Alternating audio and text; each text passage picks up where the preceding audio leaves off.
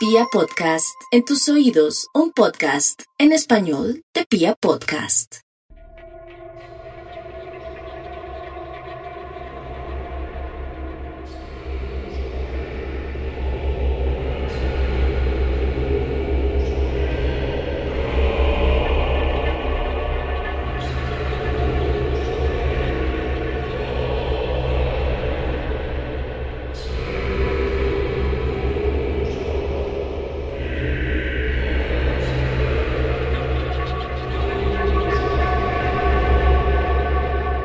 Venimos del sur del mundo. El norte global nos mira como un excursionista mira a un grupo de hienas devorando a su presa, manchando de sangre su pelaje y sus fauces insaciables. Para ellos, los de arriba, somos una atracción. Nuestra vida, común, violenta y silvestre, le resulta tremendamente exótica a aquellos quienes viven en países desarrollados, colonialistas e imperialistas que siglos atrás supieron expandir su hegemonía sobre nosotros a través de la violencia, y que sobre nuestra sangre derramada cimentaron su estabilidad económica, su cumplimiento preciso de los derechos humanos y su estilo de vida civilizado y seguro que a nosotros nos resulta cuando menos utópico. Vivimos en la jungla. Sabemos lidiar con el crimen y convivimos con la violencia como una compañera usual en el comedor de nuestra casa. Somos latinos, somos africanos, somos asiáticos, somos la periferia, las razas impuras, olvidadas y subyugadas. Somos la mezcla de lo peor del ser humano o el resultado de sus procesos de conquista más implacable.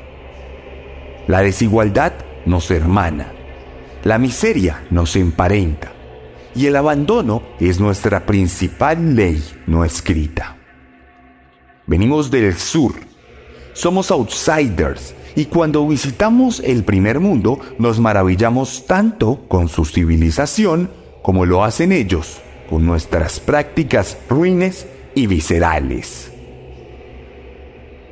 Por eso se animan a visitarnos. Disfrutan de nuestra moneda devaluada y de nuestra servidumbre intrínseca a nuestra crianza colonialista de antaño.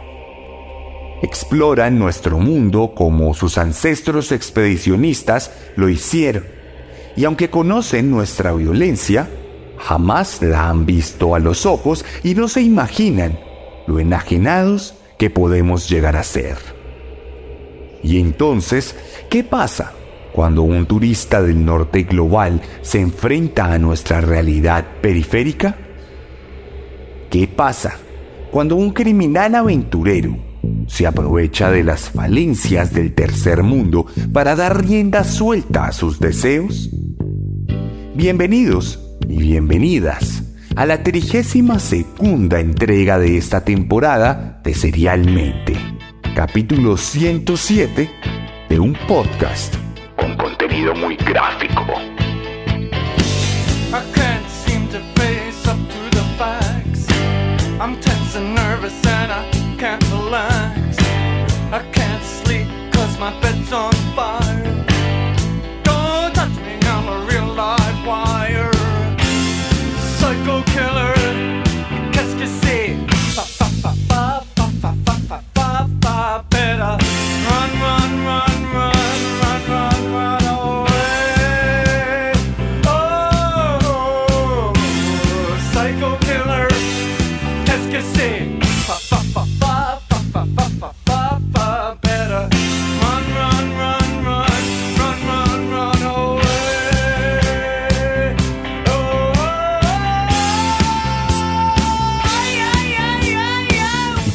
Intuirlo por la editorial introductoria, hoy les voy a contar una historia de choque de mundos.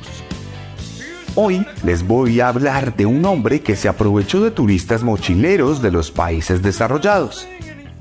Un hombre que vivió una vida llena de aventuras mientras desató una carrera criminal digna de una película de acción. Hoy les voy a contar la historia de Charles Sobrach. El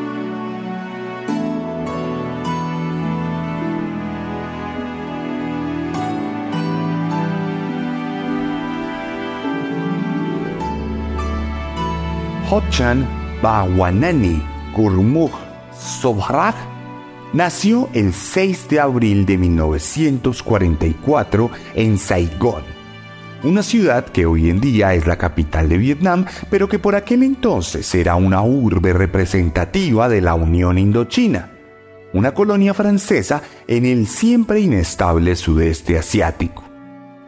Sobrach nació de la unión de un hombre indio y una mujer vietnamita, y por haber nacido en un territorio colonial, desde que llegó a este mundo tuvo la opción de adquirir la nacionalidad francesa, lo que le brindó un privilegio claro frente a los demás asiáticos que debían seguir sumidos en sus naciones impredecibles y desiguales. De cualquier forma, Sobrach nació con una desventaja gigantesca. Sus padres nunca fueron una pareja formal, por lo que no contó con un núcleo natural de afecto y de modelos de formación social estables. De hecho, su padre siempre negó su paternidad, por lo que el rechazo fue la primera constante en la vida de nuestro protagonista. Años después, su madre conseguiría una nueva pareja, un teniente del ejército francés que tenía designada aquella región colonial un hombre que pareció convertirse inicialmente en un modelo masculino para Sobraj, que incluso solicitó que se le cambiara el nombre al joven por uno más occidental, pasando a llamarse Charles Gurmukh Sobraj. En 1959, cuando ya tenía 15 años. Sin embargo, el hecho de contar con un nuevo padrastro no le aseguró un ambiente más estable al adolescente pues cuando la pareja tuvo un nuevo hijo, se olvidaron por completo de Charles, quien vivía en la absoluta soledad espiritual y emocional, muy a pesar de que contaba con un techo y con un plato de comida. Adicionalmente, su familia se mudaba constantemente y por la naturaleza del trabajo de su padre cambiaba de hogar entre Francia y Vietnam, lo que impidió que Sobrach sentara algún tipo de base o siquiera algún tipo de arraigo a cualquier cosa, convirtiéndose así en un nómada social que no sentía devoción, respeto o miedo por algo. La tempestad del tercer mundo había arrasado los cimientos de la vida de nuestro protagonista. Por eso, desde muy joven, se haría uno con el caos de la periferia.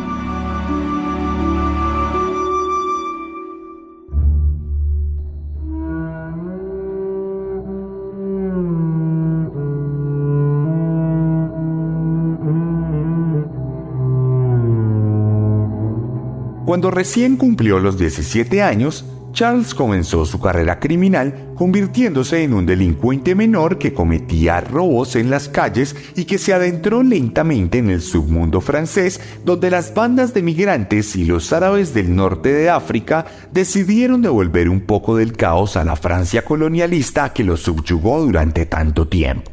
Esto le valdría su primera captura, pues en 1963 cuando tenía 19 años, fue enviado a prisión por cuenta de un robo.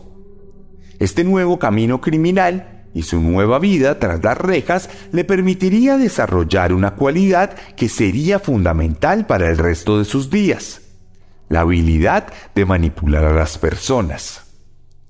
Sobrach se las arregló para ganarse el favor de sus carceleros y siendo tan joven encontró la habilidad de ser encantador de dominar la palabra y de lograr que la gente hiciera lo que él quisiera, sin presentar ninguna resistencia e incluso con absoluta devoción. Pasadas las semanas de su encarcelamiento, Charles lograría vivir con beneficios especiales que le permitían tener libros en su celda, comidas especiales y horarios de ocio mucho más largos que los demás reclusos. De hecho, por aquel entonces conocería a Félix Dexcong, un joven de familia rica que se desempeñaría como voluntario de asistencia social en la prisión y que le extendería la mano para ayudarle a lograr su libertad condicional. Al salir de prisión, y gracias a su nueva amistad, Charles comenzaría a tener una vida doble. Algo muy típico en los psicópatas capaces de dominar la mente de quienes le rodean. En el día, Sobrag se rodearía de la alta sociedad francesa gracias a su amigo Félix. Y en la noche, sin que éste se enterara, visitaría el submundo clandestino lleno de crímenes y delitos que disfrutaba sin pudor. Esta vida nocturna le permitiría volverse un joven adinerado, lo que lo volvió un partido atractivo y le permitió conocer a Chantal Compagnon, una jovencita de una familia adinerada y conservadora que cayó perdidamente enamorada en sus encantos actuados, aceptando una propuesta de matrimonio que el hombre le hizo y que no pudo materializarse pronto. Pues el día después del sí, Charles fue nuevamente capturado, esta vez por conducir un auto robado, lo que le valió ocho meses en prisión. Esto, sin embargo, no minó el amor entre la pareja, pues la joven adinerada le visitó siempre y mantuvo la relación viva y a flor de piel. De hecho, al salir de la cárcel, ambos se casaron y esto devino en que en 1970 el hombre había logrado formalmente su nacionalidad francesa, siendo a la vez vietnamita por su nacimiento, lo que le daba un estatus que le permitía viajar por el mundo, tal como lo haría a continuación para regar su semilla de maldad por toda la periferia.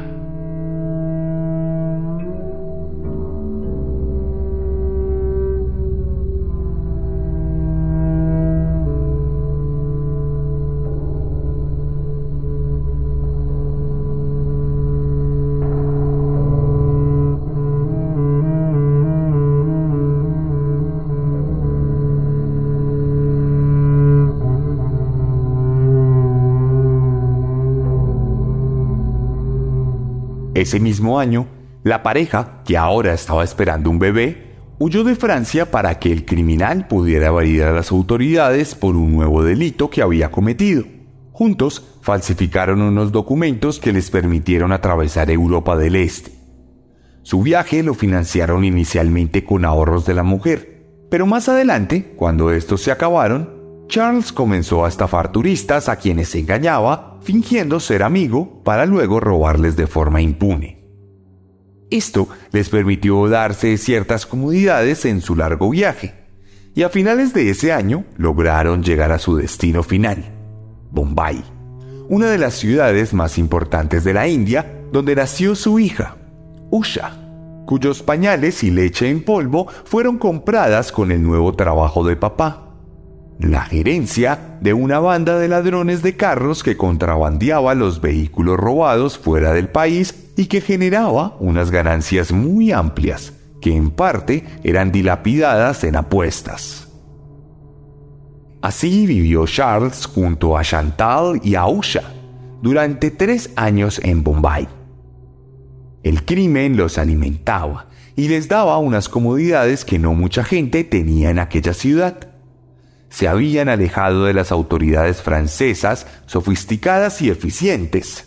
Se habían alejado de la vida perfecta del primer mundo y se habían mimetizado en el caos de la India, en su miseria y en sus autoridades negligentes que le permitieron vivir impunemente hasta que en 1973 fue capturado y encarcelado luego de que fracasara el robo armado a una joyería de Nueva Delhi. Sin embargo, Sobrag, con ayuda de su esposa, se las arregló para escapar, aunque luego fue recapturado. Meses después acudiría a la ayuda de su padrastro, quien le envió dinero para pagar la fianza, lo que le permitió recuperar la libertad y huir a Kabul, la capital de Afganistán, un lugar aún más convulso que la misma India, donde la pareja se financió robando turistas del primer mundo que querían maravillarse con las colinas dentadas y rocosas de un país que en el último siglo ha sido reconocido por su inestabilidad y su violencia. Allí, sin embargo, la impunidad no duraría mucho y Charles sería capturado de nuevo. Pero entonces fingiría una enfermedad y sería llevado al hospital, donde drogaría a sus guardias y saldría caminando para escaparse del país, yéndose a vivir a Irán, sin despedirse de su hija y sin avisarle a su leal esposa, quien a pesar de seguirle amando, decidió volver a Francia para no verle nunca más. Solo y sin lo que él consideraba como el peso de tener una familia, Sobrag pasó los siguientes dos años viajando por muchos países asiáticos utilizando pasaportes falsos y robando documentos para cambiar de identidad.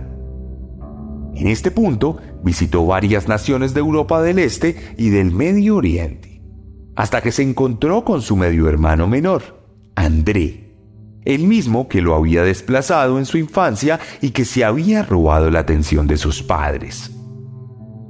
Juntos se unieron para formar una banda que adelantó varios delitos y crímenes menores en Turquía y en Grecia, hasta que un día fueron capturados en Atenas y deportados a Estambul, donde nuevamente Charles logró escapar, mientras que su hermano recibió una condena de 18 años que cumplió a cabalidad. La vida de nuestro protagonista se había convertido en una novela de aventuras, propia de un personaje ficticio que romantiza el crimen con su itinerancia y su sagacidad para evadir a las autoridades y manipular a quienes le rodeaban. Es entonces, en este punto, en el que Charles Sobrag dio el paso siguiente y se convirtió en un auténtico asesino.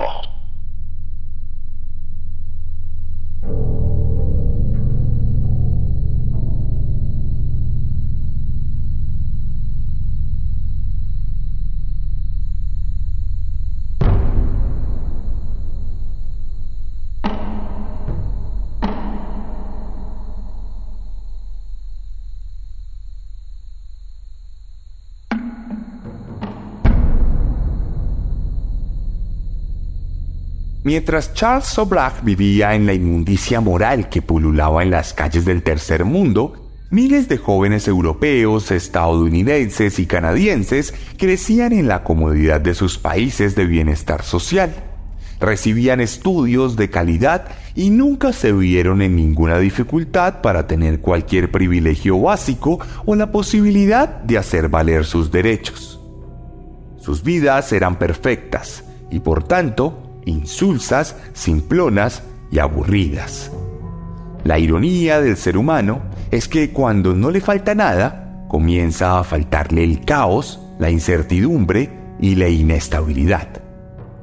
Aquellos jóvenes de familias funcionales, de ingresos en dólares y de vidas perfectas comenzaron a sentir la necesidad de explorar otros mundos, otros estadios de la vida y otras perspectivas. Muchos de ellos se enlistaron al ejército. Otros se enlistaron en los movimientos sociales de la época. Otros más se volvieron adictos a las drogas que venían de Latinoamérica, en especial de nuestro país.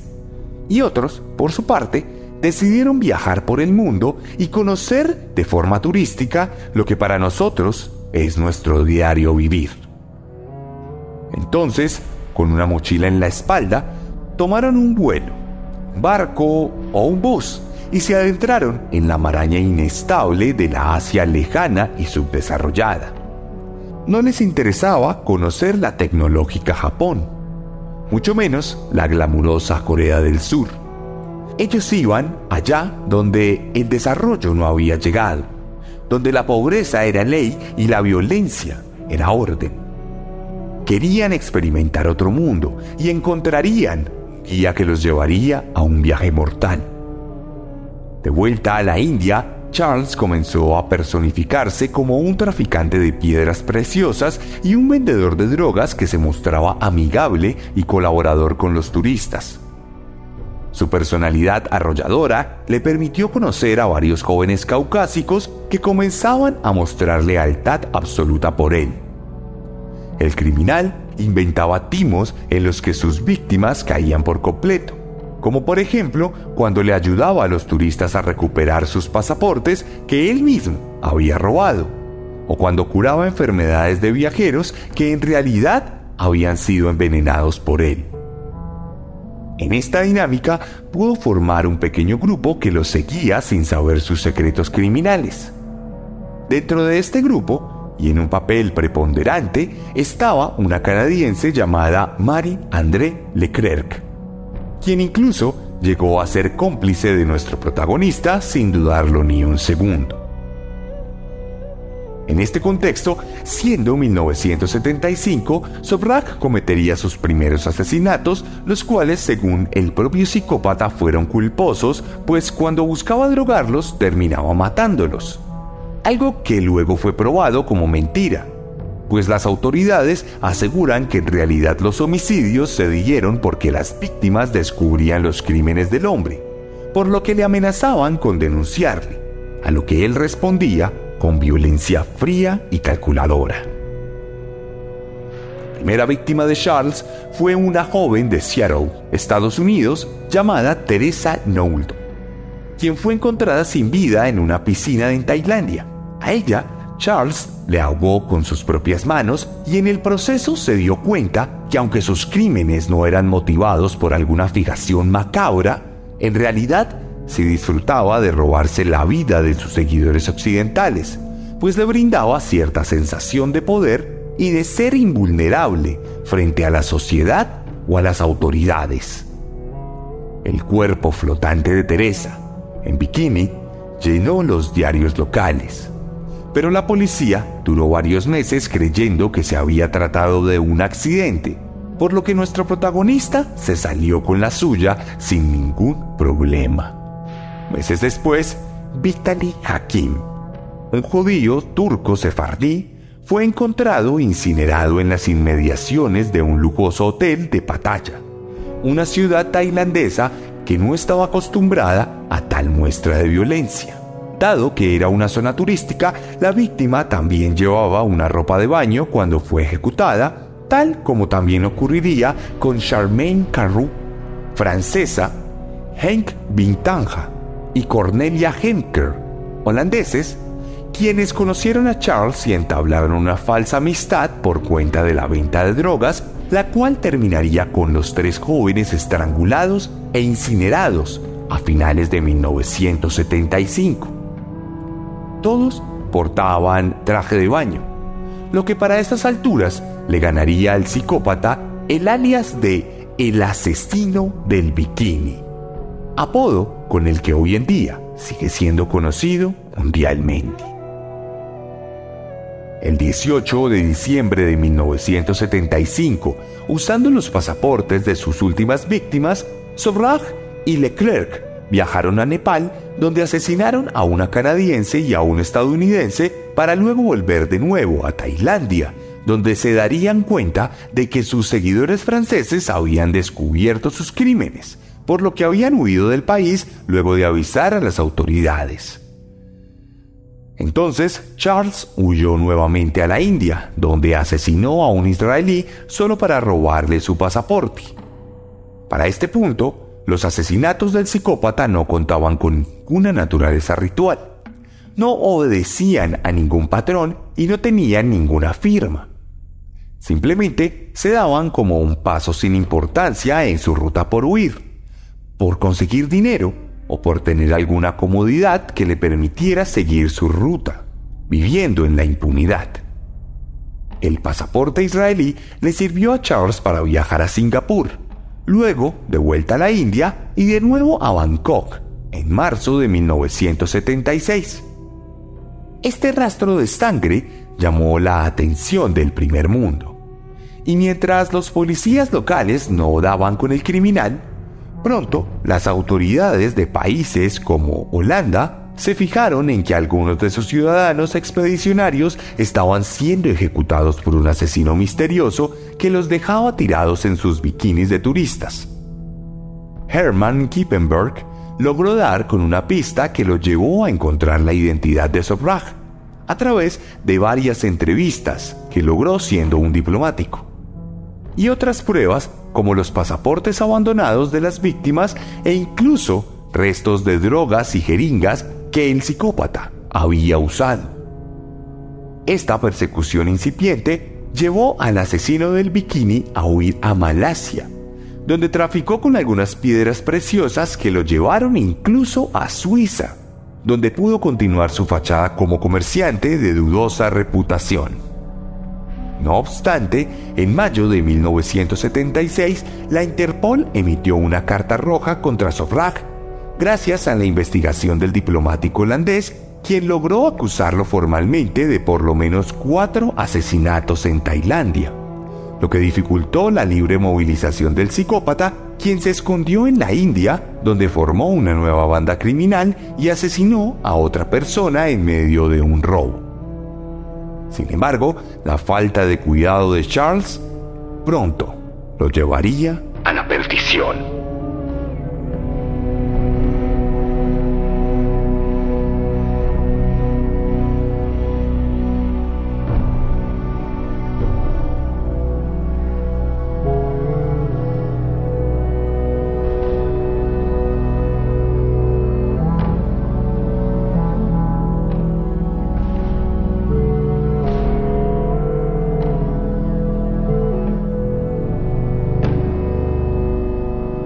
En julio de 1976, Sobrag y su nueva banda de mujeres abordaron a un grupo de estudiantes franceses presentándose como guías turísticos por la ciudad de Nueva Delhi. En medio del tour, Charles los drogó con pastillas venenosas que les ofreció como un antídoto para la disentería. Pero las pastillas hicieron efecto mucho más rápido de lo esperado, por lo que algunos de ellos se desmayaron ahí mismo y los demás se dieron cuenta de que estaban siendo drogados, lo que los llevó a reducir a la banda y a llamar a la policía, quien al tratarse de extranjeros, actuó con diligencia y capturó rápidamente al hombre y a las dos mujeres que a su vez decidieron confesar todo, por lo que Charles Sobrag fue acusado de homicidio y llevado a prisión, donde ellas, las cómplices, trataron de suicidarse mientras que él se las arregló para entrar con piedras preciosas, lo que le dio una ventaja gigantesca en la cárcel, donde pudo sobornar a los guardias y a otros reclusos, convirtiendo su celda en una pequeña mansión con comida gourmet, televisión por cable y asistencia de los guardias. Mientras tanto, el dinero también le sirvió para contratar a los mejores abogados y para hacer de su juicio un auténtico show que llamó la atención de la prensa nacional e internacional. Esto trajo más dinero a sus arcas, pues los grandes medios occidentales le pagaron por contar su historia e incluso Penguin Random House compró los derechos de su vida para hacer varias publicaciones. Este periodo de su vida fue absolutamente cómodo y fácil, pero su condena de 12 años estaba por acabar por lo que al terminar sería extraditado a Tailandia por sus crímenes cometidos allí, donde seguramente hubiese sido ejecutado tal como la ley lo dictaminaba. Pero gracias a sus abogados se enteró que cuando se cumplieran 20 años de los asesinatos en Tailandia, sus crímenes prescribirían, por lo que no podía ser extraditado o incluso capturado. Así que en 1986 decidió celebrar una gran fiesta por su décimo aniversario tras las rejas. Una fiesta a la que todos los guardias asistieron solo para ser drogados al punto de quedar inconscientes, permitiéndole salir libre de la prisión sin un ápice de violencia.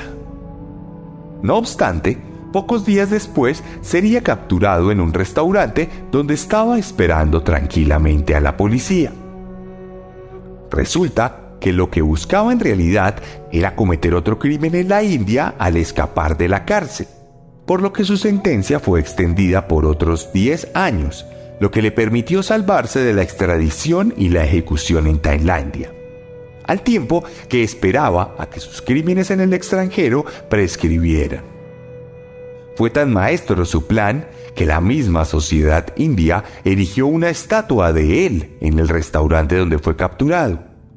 Una clara reverencia a la perspicacia y a la sagacidad de un criminal que le hizo muchos daños a varios países. Finalmente, el 17 de febrero de 1997, Charles sería liberado luego de cumplir su condena totalmente. Cuando salió, nadie más lo podía extraditar. O eso creía.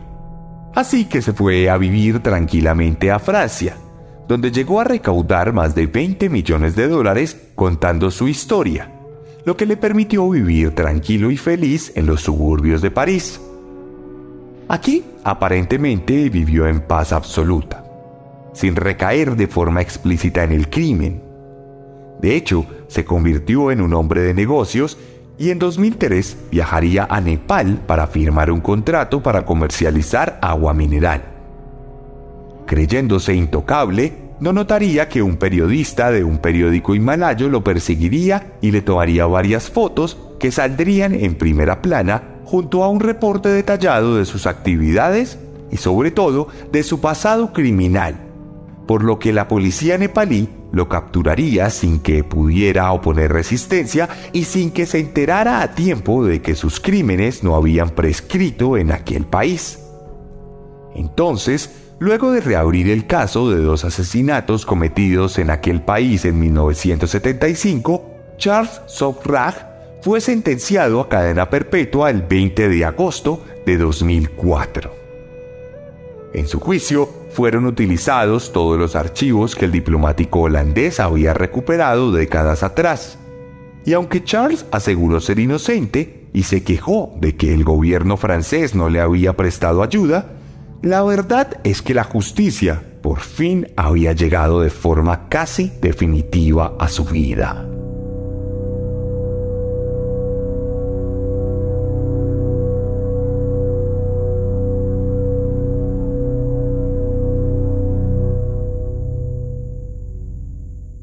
Durante esta nueva instancia en prisión, Sobrag volvió a ser noticia mundial, pues llegó a solicitar audiencia con el mismísimo presidente francés Nicolas Sarkozy, y porque según cuentan los rumores, se casó con una mujer menor que él 40 años que trabajaba como su traductora.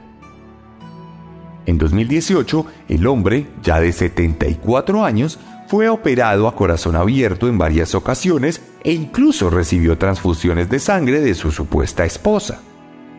Sin embargo, cuando parecía quedar en el olvido, una nueva noticia le dio la vuelta al mundo pues a pesar de estar recluido de por vida, el 21 de diciembre de 2022, la Corte Suprema de Nepal ordenó su libertad porque ya estaba muy viejo, con 78 años, y porque había tenido un comportamiento excepcional en prisión, por lo que luego de cumplir 19 años tras las rejas, fue deportado el 23 de diciembre a Francia.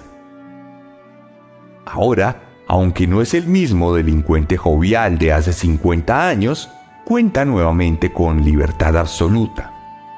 No tiene deudas con ningún gobierno del mundo y puede visitar cualquier rincón, a excepción de Nepal donde no puede ir durante los próximos 10 años. No sabemos cómo vive su vida en la actualidad. Hasta hoy sigue asegurando que es inocente, aunque en secreto, seguramente, recuerde con nostalgia y con melancolía aquellos días de crimen itinerante a través de la periferia rencorosa y adolorida. Naturalmente, su vida aventurera fue motivo para que el mundo cultural se apropiara de su historia. Sobre él se han hecho películas como Main or Charles, un film bollywoodense que cuenta cómo escapó de prisión en 1986 también se han hecho libros como The Bikini Murders, que cuenta su caso, e incluso se hizo una miniserie de la BBC llamada La Serpiente, que cuenta su historia y que puede ser vista en Netflix. Por lo pronto, Mientras vive sus últimos años de vida, Charles Sobrach puede estar tranquilo de que aún después de su muerte, Seguirá siendo eterno.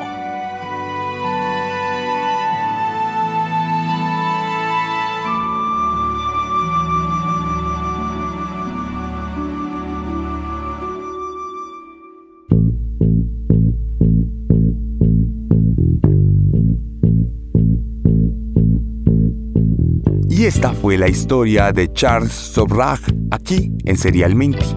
El capítulo 32 de esta temporada y el 107 de este podcast, uno de los más escuchados en Latinoamérica. Esta es una de las mejores formas de apoyar nuestro contenido, así como cuando lo comparten. La invitamos a que comparta esto con sus amigos y amigas, con sus familiares y que cada vez más seamos los miembros de la comunidad serial. Recuerden que si les gustó mi forma de narrar, les va a encantar mi forma de escribir. Tenemos para ustedes varios libros disponibles, Letargo, Descenso, también Carne y también Herederos de Caín en sus dos volúmenes.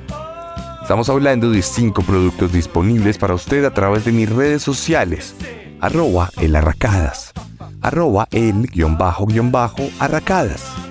Allí me van a encontrar y van a ver una publicación donde pueden ver varias fotografías de este caso. Y también donde pueden ver lo que tenemos para ustedes en diseños exclusivos, de merch oficial, también disponible en chunchos.mx, si es para México. No siendo más, y dichas todas estas cuñas, me despido de ustedes, esperando que nos escuchemos la próxima semana con un nuevo monstruo, porque recuerden que siempre Podemos ser peores.